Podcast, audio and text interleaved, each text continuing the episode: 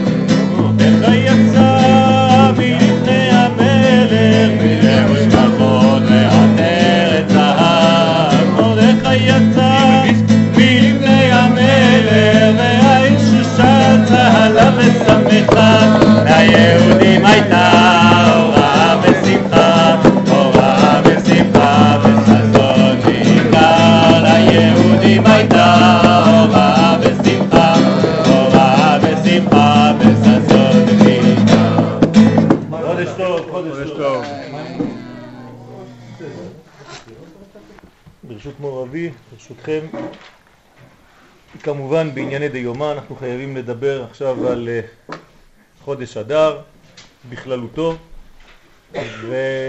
וראש חודש שאנחנו נמצאים בו עכשיו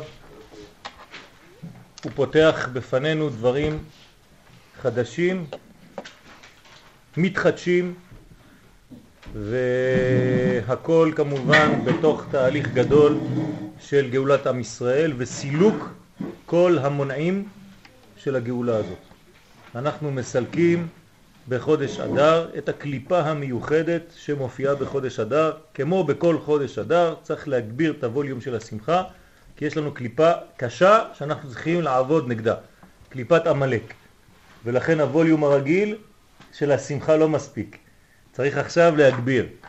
וכשמגבירים את השמחה הזאת, אז אפשר לשלוט על עמלק. בלי להגביר את השמחה, חז ושלום עמלק יש לו פוטנציאל, אבל ברוך השם, בגלל שכבר קרה מה שקרה בסיפור הפורים, כן, אנחנו מובטחים שהקדוש ברוך הוא גם כן עושה לנו את כל הבניין הזה של ונהפוך הוא. אז בעזרת השם פה כתבתי איזה תמצית קטנה, לא היה לי זמן לכתוב שיעור שלם, אבל אנחנו נפתח אותו באופן אה, אה, כזה. מכל העניינים המיוחדים לחודש אדר, מביאה הגמרא דבר אחד, הנראה כולל את הכל. מי שנכנס אדר מרבין בשמחה. ככה כתוב במסכת תענית.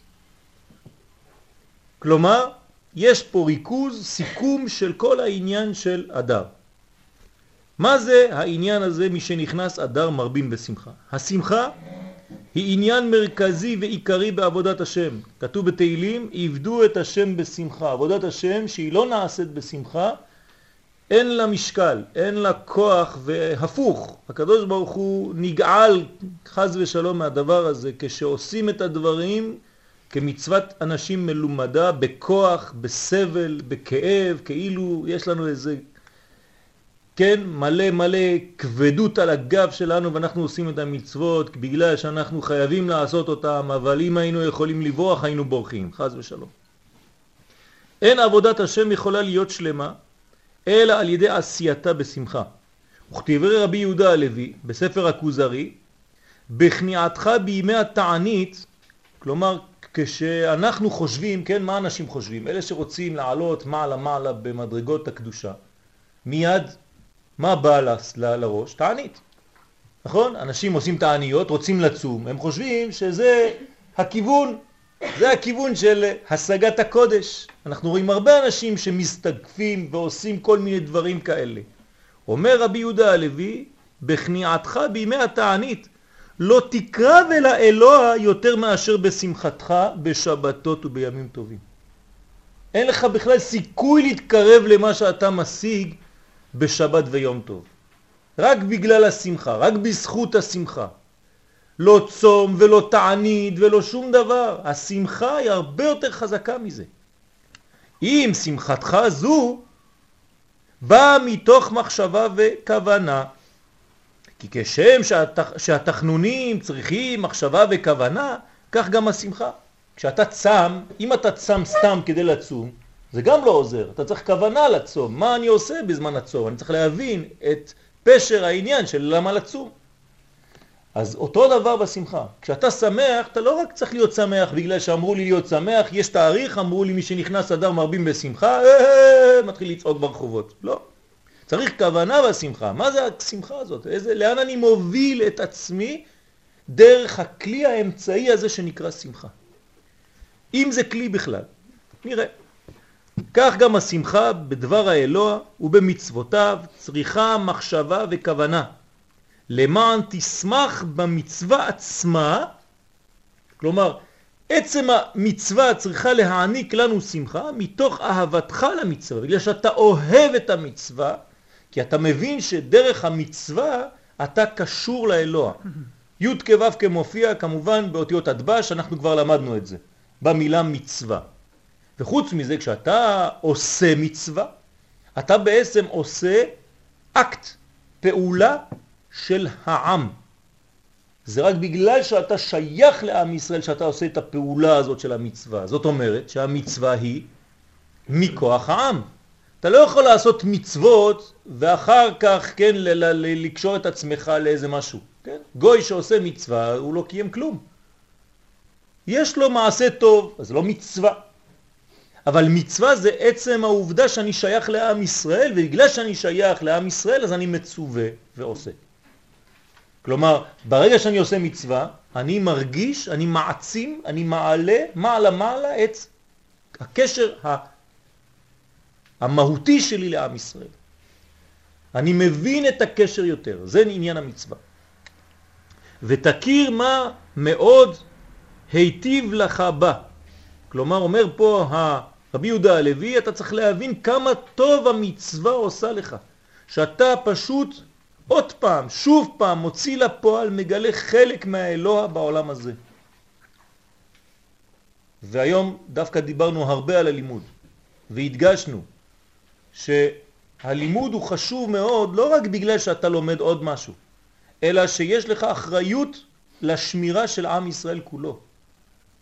כלומר, כמה שאתה מרבה אותיות ומילים ודברי תורה בעולם, הם יורדים בעולם הזה, ויש לך ריבוי אלפים של מילים שהופכים להיות מנגנון שמירה בשביל עם ישראל, אז יש לך אחריות בזה. כמה שעות שאתה לומד יותר ואתה מתעסק יותר בתורה, ככה אתה מביא שמירה לעם ישראל. ובלי השמירה הזאת, זה לא רק שאתה יודע קצת יותר או קצת פחות בגלל שלא למדת. כן, הרבה אנשים מתייחסים ללימוד כדבר פרטי. כמה חסר לי בלימוד, אני לא מצליח להתרכז בלימוד, אני לא עושה זה, מה אתה חושב שאתה מדבר על עצמך פה? העצמיות, כן, בלימוד זה חלק קטן, העיקר בלימוד זה כל מה שאתה מחלק לעם ישראל, כל הכוח שאתה מביא לעולם, אתה מגלה אלוהות יותר. וכשאתה מגלה אלוהות בעולם הזה, כשהאלוהות יורדת דרך המילים שלך, מילים של קודש, אז אתה מבין שיש לך אחריות, כי כל מילה כזאת, זה הופך להיות מנגנון שמירה, עמוד, חומת מגן, בשביל עם ישראל. אז פתאום אתה מעכל, כן, ואתה מבין כמה אחריות יש לך בלימוד הזה. זה לא רק עניין של להיות יותר גדול היום מאשר מה, מה שהייתי אתמול. זה פרטי, זה מאוד אינדיבידואלי, זה מאוד אגואיסטי, זה לא דומה ליהדות בכלל. היהדות מקרינה, מקרינה לנו סרט הרבה יותר כללי. ואנחנו צריכים לדעת איפה אנחנו נמצאים כפרטים, אבל בתוך הכלל הזה. לכן, מוריי ורבותיי, אין שום מצווה פרטית, זה לא קיים מצווה פרטית. אפילו שאתה לבד בבית עושה אותה. היא כללית, למה היא כללית? כי היא נובעת מעצם העובדה שאתה קשור לעם ישראל. רק בגלל שאתה חלק מעם ישראל אתה מצווה במצווה הזאת. זאת אומרת שהמצווה היא פעולה של העם ולא פעולה של האדם. וזה חשוב מאוד להבין את זה. ולכן שם י' כ' ו' כ' מופיע במילה מצווה, כי י' כ' ו' כ' זה רק מופיע כשעם ישראל מופיע, כידוע. כמו שהיה ביציאת מצרים, שרק שם, כן, נודעתי להם בי' כ' ו' כ'. למה? כי יש ההופעה של עם. מצווה מ' צדיק באטבש זה י' כ'. וו' כ' זה נשאר ו' כ'. י' כ' ו' כ' זה שם מצווה באותיות אטבש. כלומר, כשאני מקיים מצווה, אני מגלה את שם השם. וכאילו באת לביתו, ככה אומר רבי יהודה הלוי, כאילו באת לבית של הקדוש ברוך הוא כקרו אל שולחנו ומנעמיו. כלומר, אתה קרו אל המלך, אומרים לך לבוא אל המלך, זה הנקרא של המצווה, מלשון צוות. אתה מתחבר כמו צוות, אתה מתחבר לאלוה, ליוד כו' אז אתה קרו אל המלך. ותן שבח על כך בפיך ובלבבך, רק על הדבר הזה אתה צריך כבר להתחיל לרקוד. שקראו לך בכלל למעלה כדי לעשות מצווה כזאת. איך הקדוש ברוך הוא שמח בעשיית מצווה קטנה שאנחנו כל כך לא מבינים את הדברים, וזה הפך להיות פולחן שאנחנו כבדים, הכל כבד, הכל רציני כזה. חושבים שרצינות זה עצב, זה הולך ביחד. לא, אפשר להיות רציני ושמח.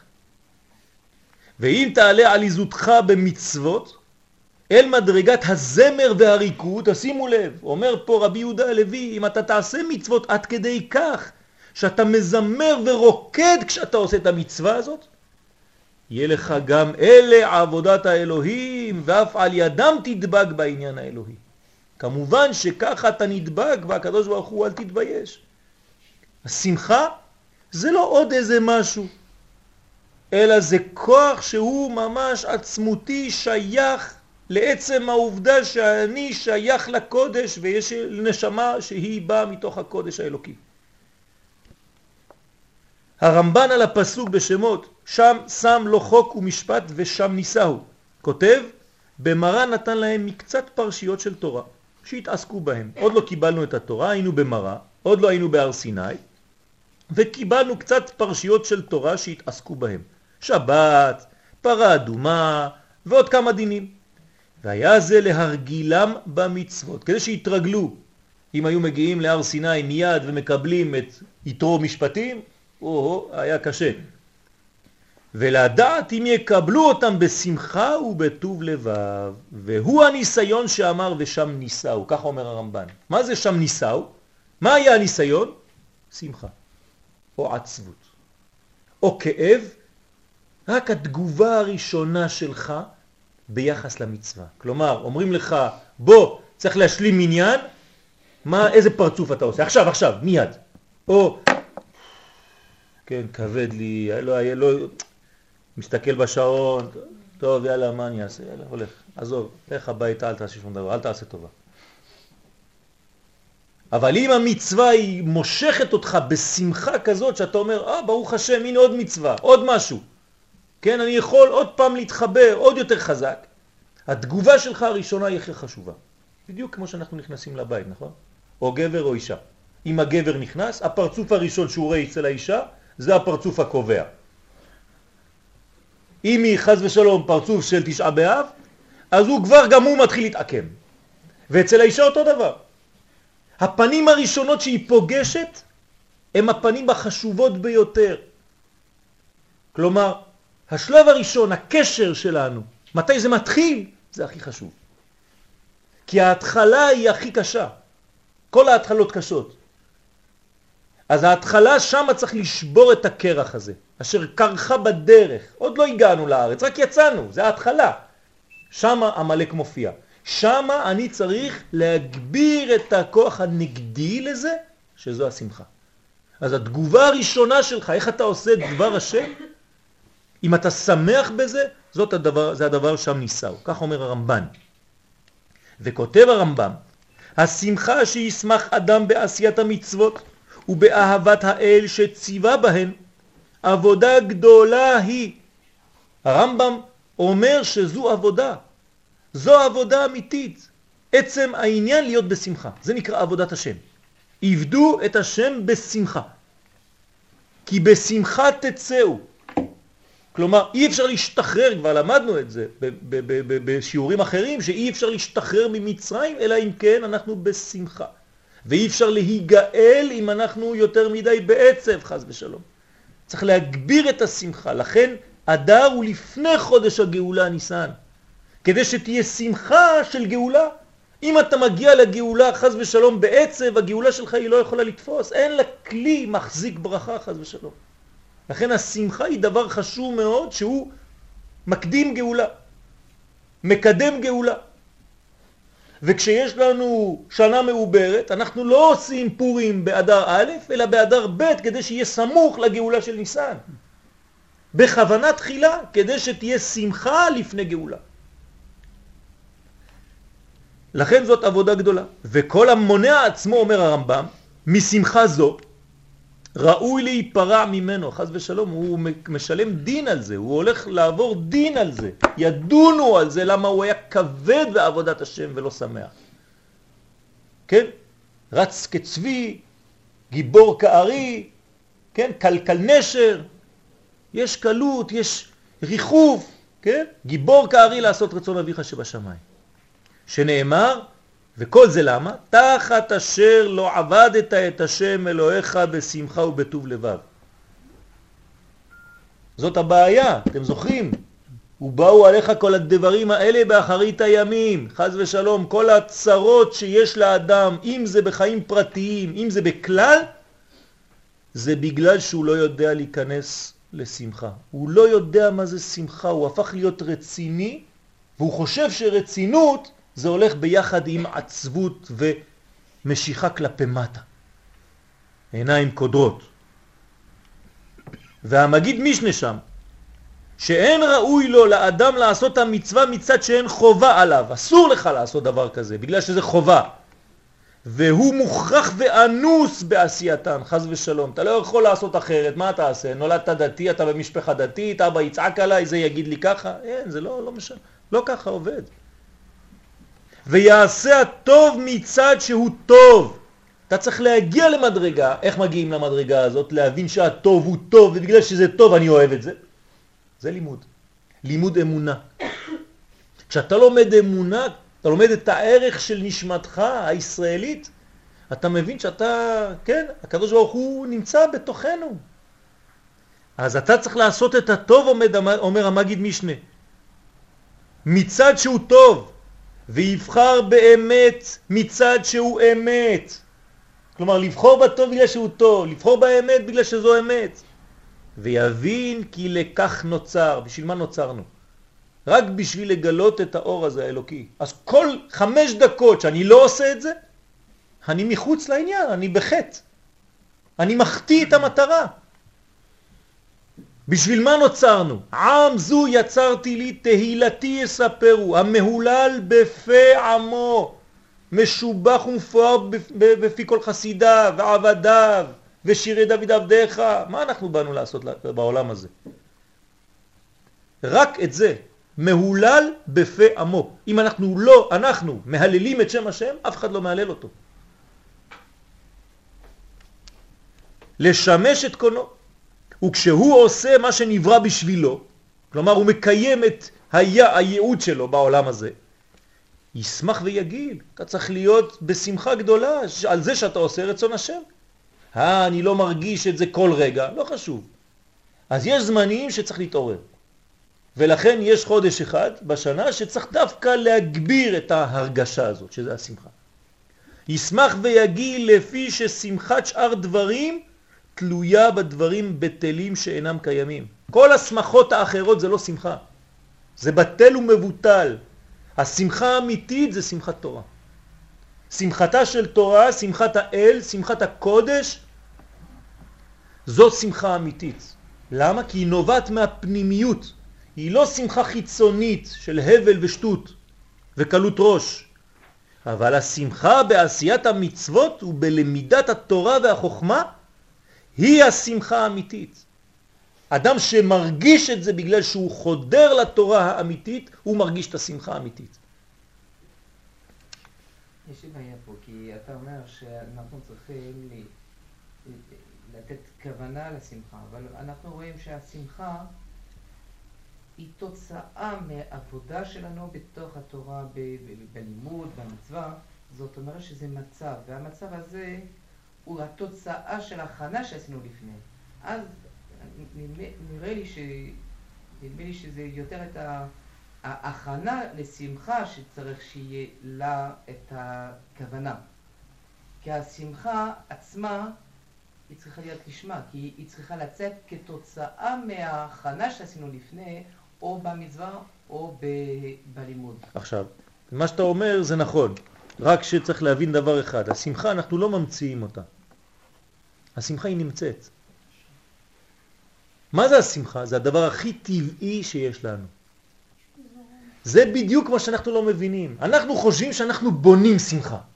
בוא נעשה ככה, ככה, ככה, ככה, ואז נבנה שמחה. לא.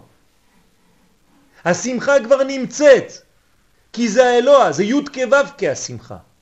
היא נמצאת בתוכנו, זה הטבע האמיתי שלי.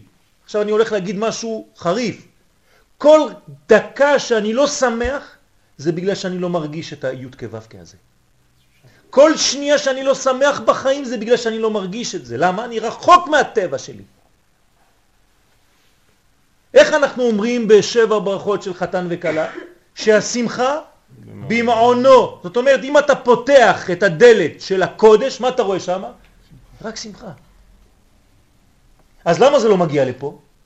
למה זה לא מופיע פה? בגלל שאתה לא יודע שהמצב האמיתי הבריאותי שלך זה שמחה. אתה חושב שאתה בונה שמחה. אתה עושה פעולות כדי להביא משהו שאתה בונה מפה, לא. השמחה קיימת, זה כמו הקודש. אז נכון, נכון שיש כוונה גם בדרך להגיע לזה, אבל אתה צריך להבין, ולכן אמרתי מקודם בהתחלה, אני לא יודע אם זה תכלית או אמצעי. זאת אומרת שהשמחה עצמה היא, היא הקודש. יש כמה מדרגות של שמחה, ככה נוכל להגדיר את זה, אבל לא ניכנס לכל הפרטים היום.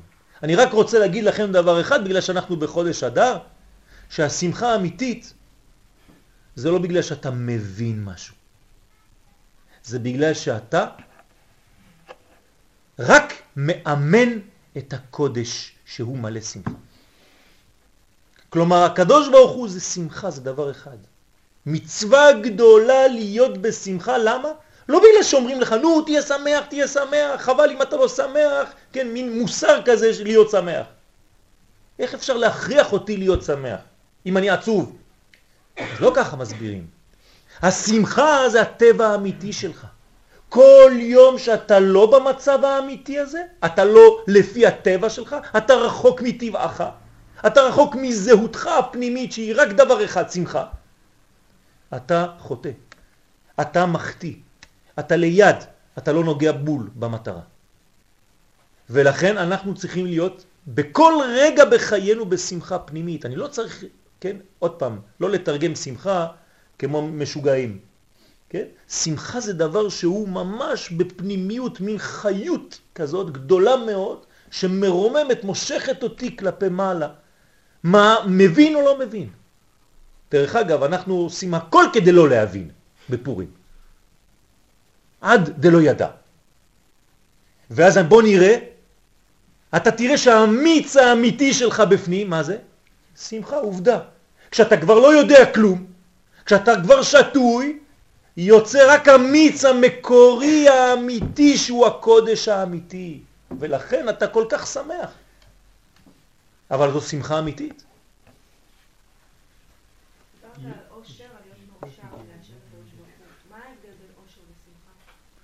אושר זה הרגשה, שמחה זה ביטוי יותר חיצוני כבר. יש עוד משהו אחר כך, יש גם רינה. רינה זה עוד יותר חיצוני.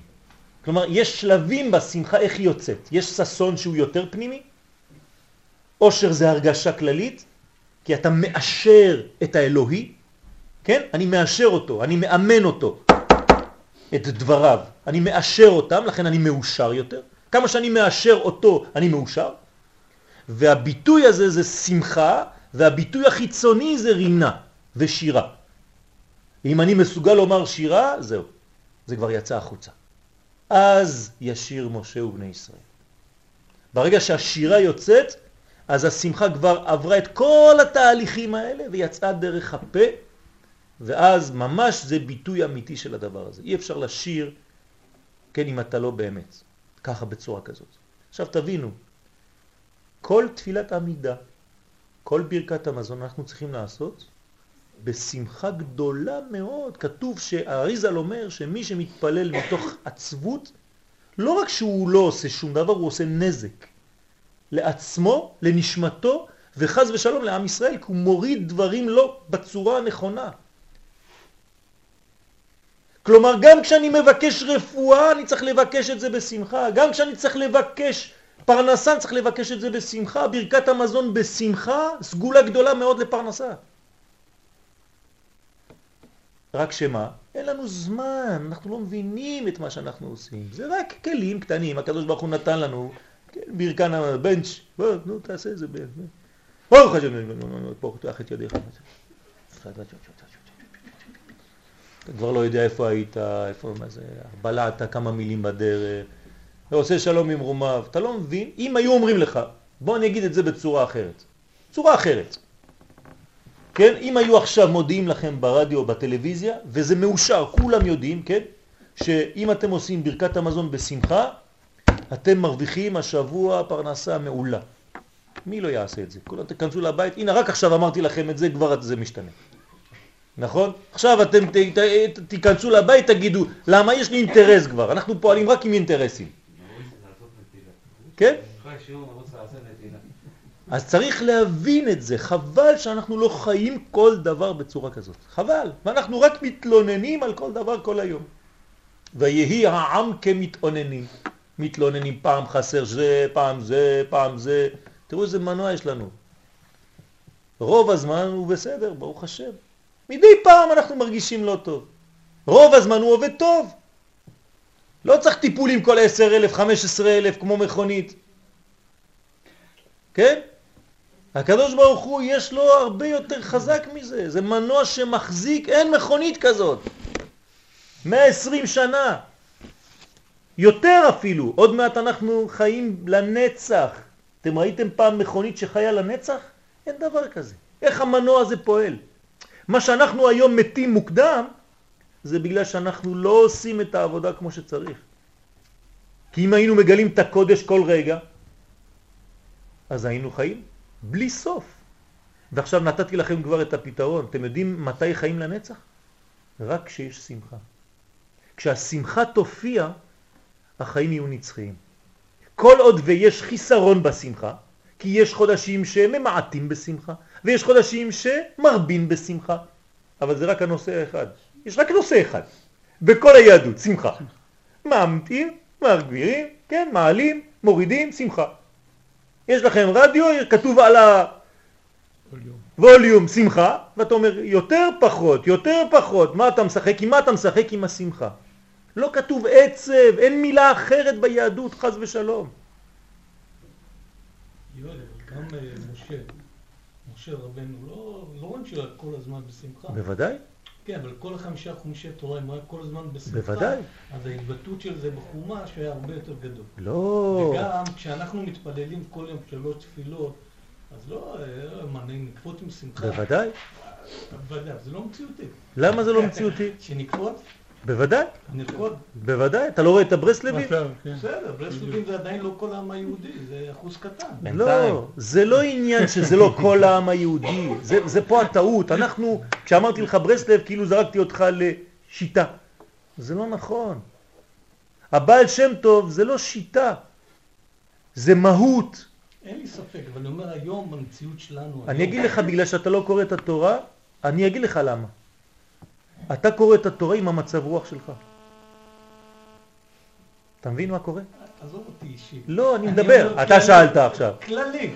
אתה שאלת, אין כללי. לא, אנחנו מנסים להגיד פה שהשמחה זה משהו, אה, האלף בית של העסק. כן. וזה לא מתבטא, לא בספרי ההלכה. לא לכן אנחנו לומדים. אה, לומדים, זה שיעור אחד קטן מיני רבות. לא נכון, לא נכון, לא נכון. מה? לא נכון. כי אתה מתרגם שמחה צחוקים לא, ובכל לא, מיני דברים לא, כאלה. לא, לא, אני מתרגם שמחה איך שאתה מסביר אותו. בשמחה פנימית. פנימית, נו. אם בכל דבר זה אם ככה. אחרי 18 באמת היינו כזה שמחים, לא אחרי, לא היינו עושים ש... לא אחרי, בתוך, בתוך, לא היינו עושים עושה שלום כזה עצלנות. למה? היינו הרבה יותר... אה, בוודאי, נכון, זה מה שצריך להשיג. יש עבודה. נכון, זה עבודה. זאת עבודה רצינית, מה אומר הרמב"ם פה? קראתי עכשיו.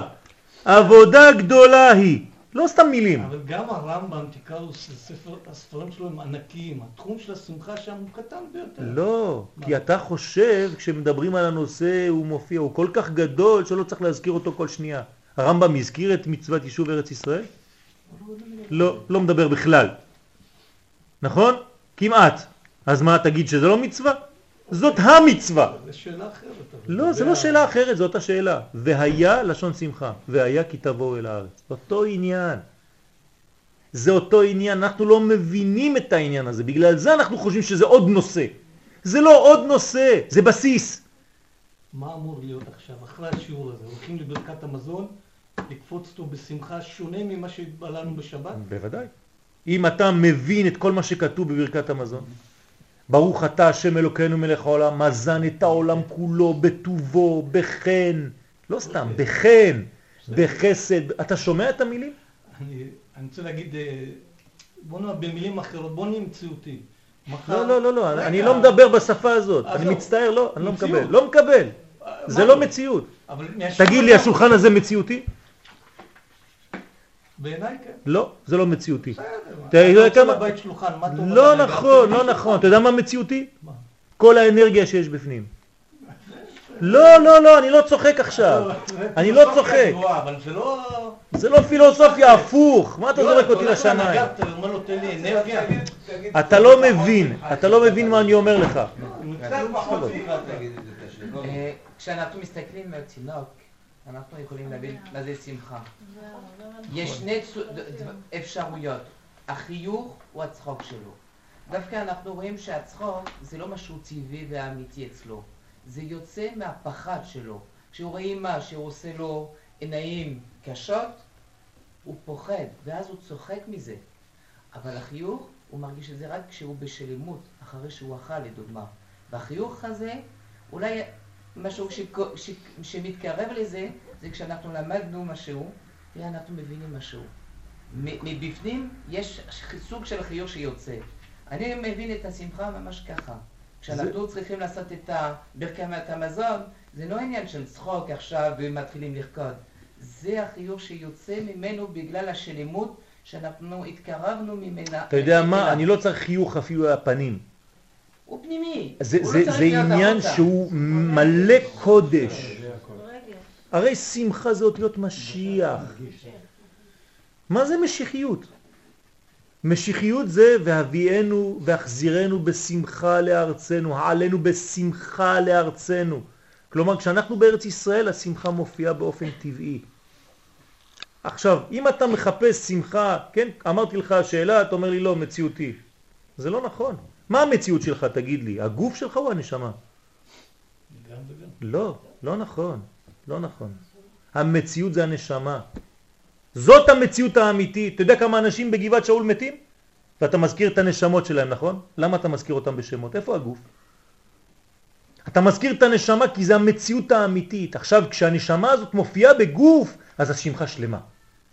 אבל עצם הדבר זה תמיד האנרגיה שלו. אתה יודע כמה אנרגיה יש בשולחן הזה? 99.9999999 תמשיך עד מחר. ויש רק 0.000 תמשיך עד מחר רק של, של חומר. אין כלום, כל העולם הזה לא חומר בכלל. כל העולם הזה אנרגיה, זה מדעי, זה אפילו לא תורני מה שאני אומר לך. זה מדעי. העיקר בעולם הזה זה אנרגיה. על זה אני מדבר. על החומר האלוהי הזה, הפנימי, לא על החומר החיצוני. אתה אומר לי, תהיה מציאותי. כי בשבילך מציאות זה מה שאתה נוגע בו. זה לא נכון. זה לא המציאות. המציאות האמיתי זה מה שבתוכן, לא במה שאתה נוגע בחוץ. מה שאתה נוגע בחוץ זה סתם. הפוך, זה צמצום של הדברים. אחד מרבותיי, כן, כשלא ראה את התלמיד שלו הרבה זמן בא, קפץ עליו, התלמיד חיבק אותו. אתה יודע מה אמר לו הרב? למה אתה מגביל את היחס בינינו? בגלל שחיבק אותו. יש לנו יחס כל כך גדול בפנימיות, שאפילו ללחוץ יד זה מגביל את, את היחס. אז צריך להיות ברמה, אני מבין, אבל העניין פה זה להיות ברמה הזאת של השמחה הפנימית, להבין מה זה. כלומר, זה רציני מאוד פורים, זה לא צחוק במובן השטותי של המילה. מי שנכנס אדר מרבין בשמחה, מביאים גיטרות, מנגנים גיטרה. אם אתה לא מבין שזה הבסיס, לא הבנת כלום. עוד חודש זה גאולה.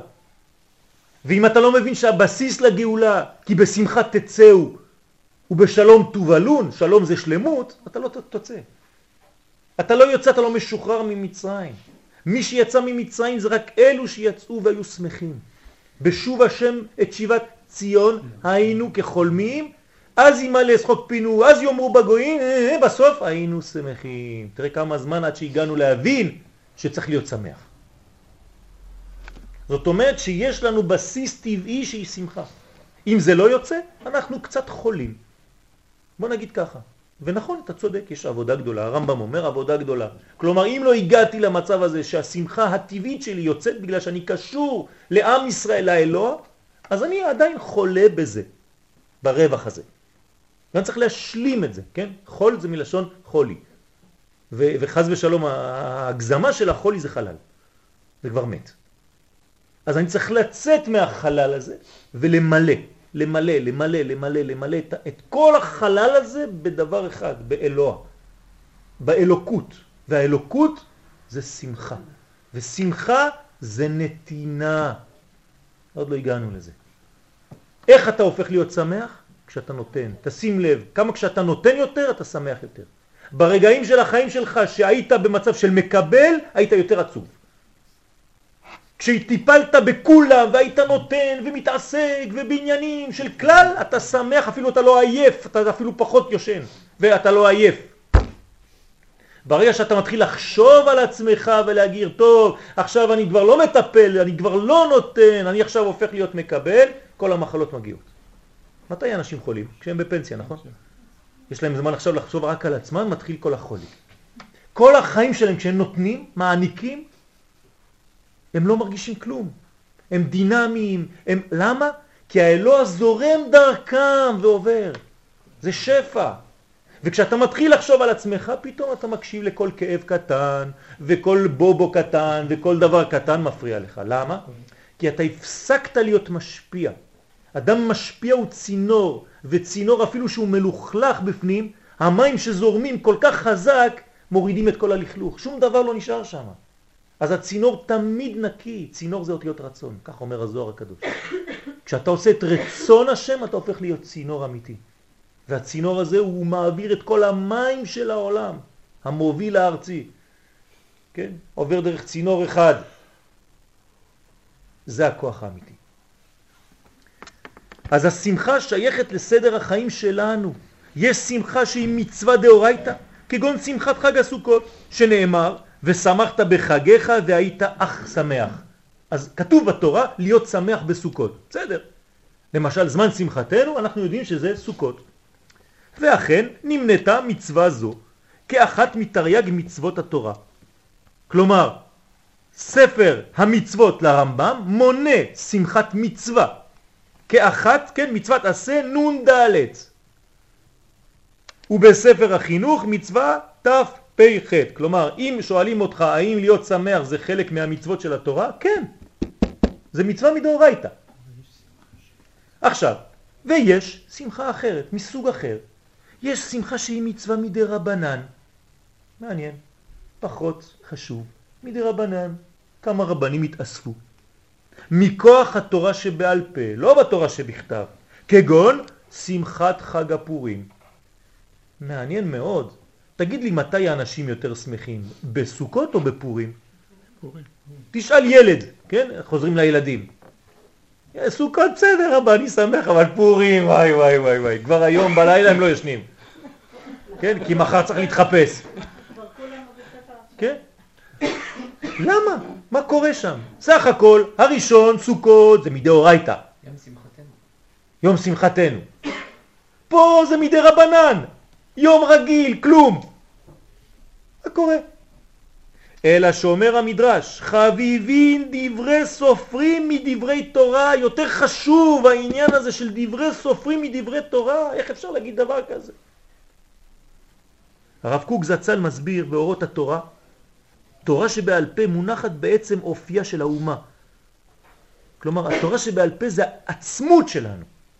בהתגלותה נמוכה היא מן התורה שבכתב. מי שאתה שואל אותו מי יותר גבוה, תורה שבכתב או תורה שבעל פה, אז בהתגלות הוא יגיד לך מה, באמת, מה, תורה שבכתב זה גבוה, תורה שבעל פה זה נמוך.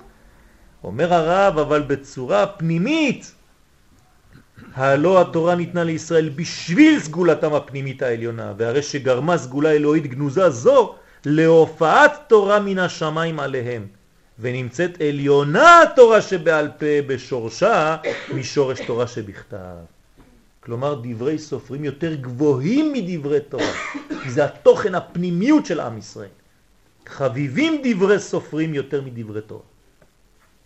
כלומר, השמחה אינה גילוי של הבחינה הפראית שבאדם, הפוך. כן? כשאתה רואה אדם שמח ברחוב, כן? אתה אומר, טוב, זה השתגע. הוא נהיה פראי, אין לו סדר, כן? כשאני אומר פרא זה הפך מרופא. פרא זה כל אחד אה, משתולל, כן? הוא אומר לא, הפוך, אלא גילוי האהבה הגדולה שבתוך הנפש. זה השמחה האמיתית. כדברי חז"ל בשבת למד, אין השכינה שורה, תשים לב הרצל, כמה זה חשוב. האדם לא יכול להיות בו שכינה, אלא מתוך שמחה של מצווה. אם הוא לא שמח, השכינה לא שורה בו. למה? כי הקדוש ברוך הוא הולך רק למקומות ששווים למדרגתו. אם הוא שמחה, איפה הוא נוחת פה? במקום שצריך, כן, חנייה מיוחדת, מגרש נחיתה מיוחד, זה נקרא שהאדם שמח. אם האדם שמח, הקדוש ברוך הוא יושב עליו, נוחת עליו, מתגלה בו. והמדרש, כשתהיה עומד לפני, לפניי להתפלל, כן? הנה, זה התשובה בשבילך. יהא ליבך שמח עליך שאתה מתפלל לאלוהים שאין כיוצא בו. תחשוב על זה שנייה. עכשיו אתה הולך, מה אתה עושה? אני עכשיו מדבר עם ריבונו של עולם, זה שברא את כל היקום, כל הכוכבים, כולם, עכשיו הוא מקשיב רק לי, הקטן הזה, השם שפתיי תפתח, מי אני בכלל? רק אתה חושב על זה. הוא אומר, כשתהיה עומד לפני להתפלל, תחשוב על זה, יהיה שמח לבך, כי זאת היא השמחה האמיתית שיהיה ליבו של אדם עלז, על מה? על שהוא זוכה לעבוד לפני אדון יתברך שאין כמוהו, ולעסוק בתורתו ובמצוותיו שהם השלמות האמיתי והיקר הנצחי.